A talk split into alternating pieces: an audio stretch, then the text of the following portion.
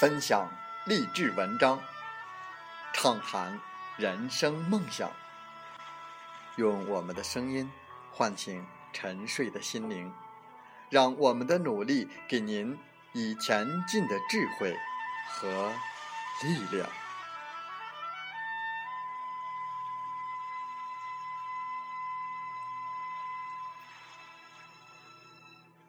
打开心门，朝向大海，让我们的梦想迎风展翅，扬帆远航。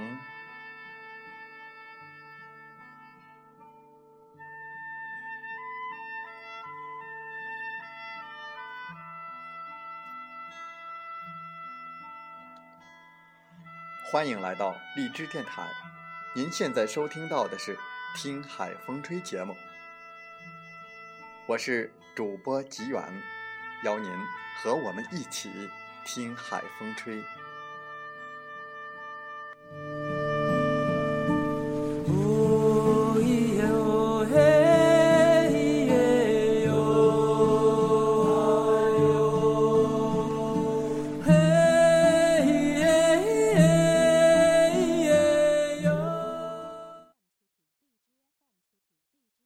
当互联网与金融深度融合，未来世界是否还需要银行？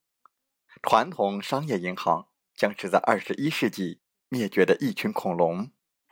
我们和大家分享英国作家西蒙·迪克森的著作《没有银行的世界》。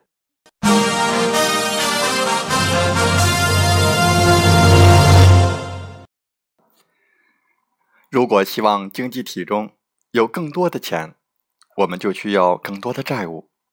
如果我们希望经济体较少，债务较少，我们拥有的钱就更少。这是债务陷阱悖论。我们要么背负债务，要么进入经济的衰退，没有第三种选择。这就是为什么我们总是要承担债务，要么试图存钱，并在经济衰退的时候偿还债务。但这并没有到此结束。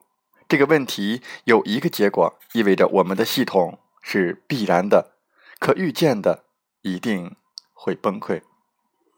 我们欠银行的债务远远超过了所有我们存在银行里的钱。如果我们今天把我们所有的钱都用来偿还我们的债务，我们就分文不剩了。那么，我们该不该偿还不存在的钱呢？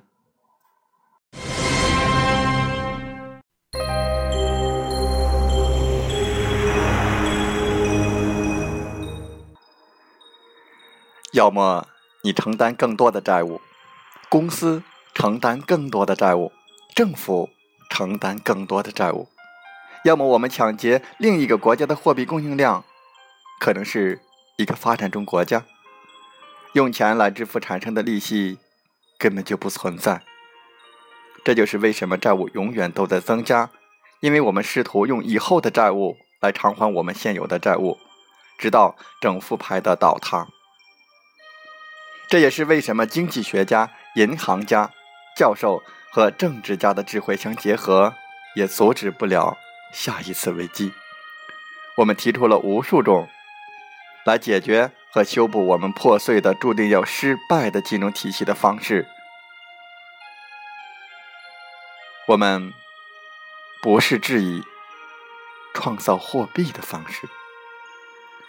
从上一次银行改革（一八四四年）改变了金融体系，剥离银行制造纸币的权利之后，他们再也没有认真的质疑过。一九三零年最后一次大萧条之后，很多人都提出了改革建议，但都被忽略了。那么我们现在究竟在哪儿？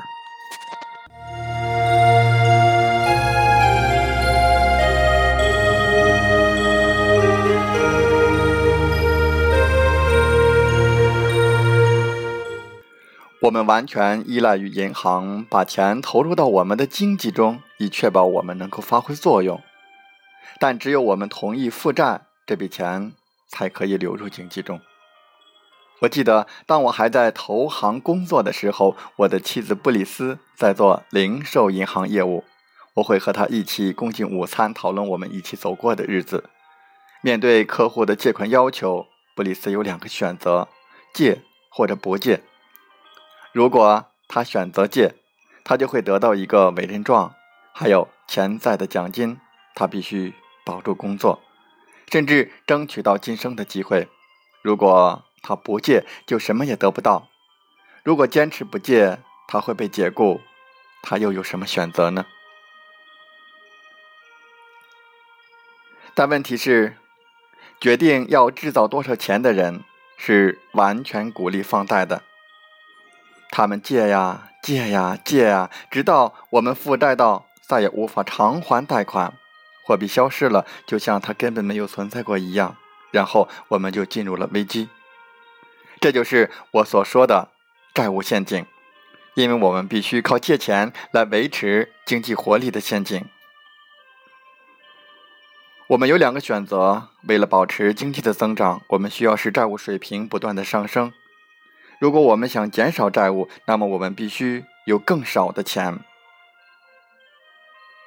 繁荣或是萧条，任我们选择。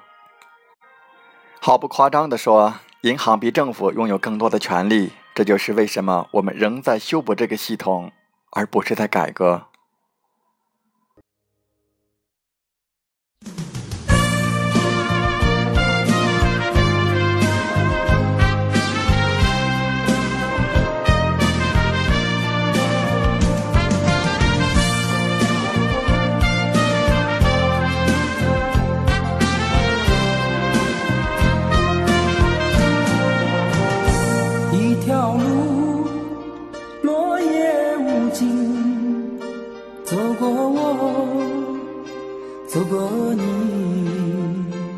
我想问你的足迹，山无言，水无语。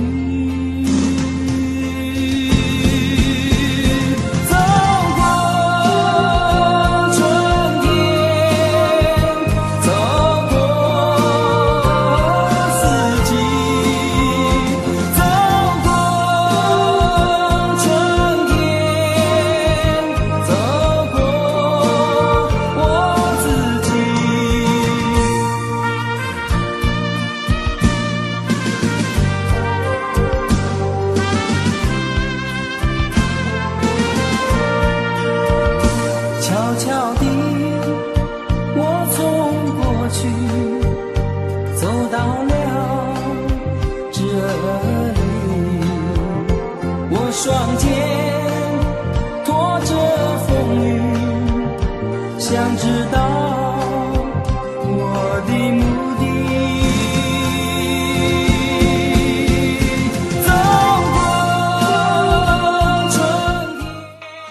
好了，在节目就要结束的时候，我想说感谢您，感谢您和我在荔枝电台相遇，更有幸通过电波交流。